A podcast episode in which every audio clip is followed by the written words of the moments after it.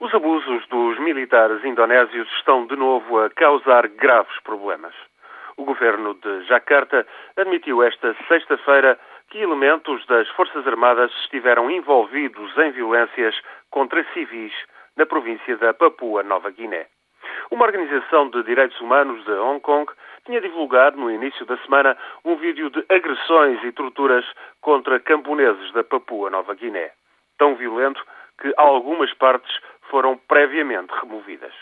Demorou toda a semana, enquanto subiam as pressões para um inquérito no Parlamento de Jakarta e no estrangeiro, para as autoridades indonésias concluírem que o comportamento dos militares fora inadmissível e não profissional.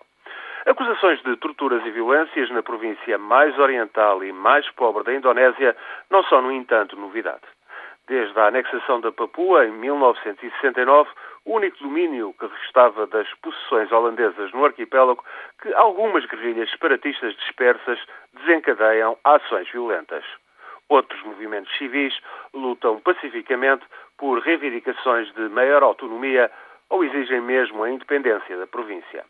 A resposta de Jakarta tem sido, em regra, a receita de repressão mais promessas de investimentos.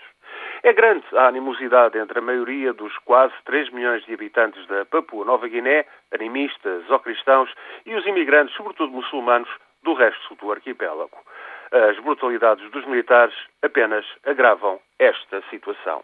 O pior para o governo de Jakarta é que tudo isto vem colocar na ordem do dia um problema de fundo que a democratização da Indonésia, após a queda de Suarto em 1998, deixou sempre em aberto.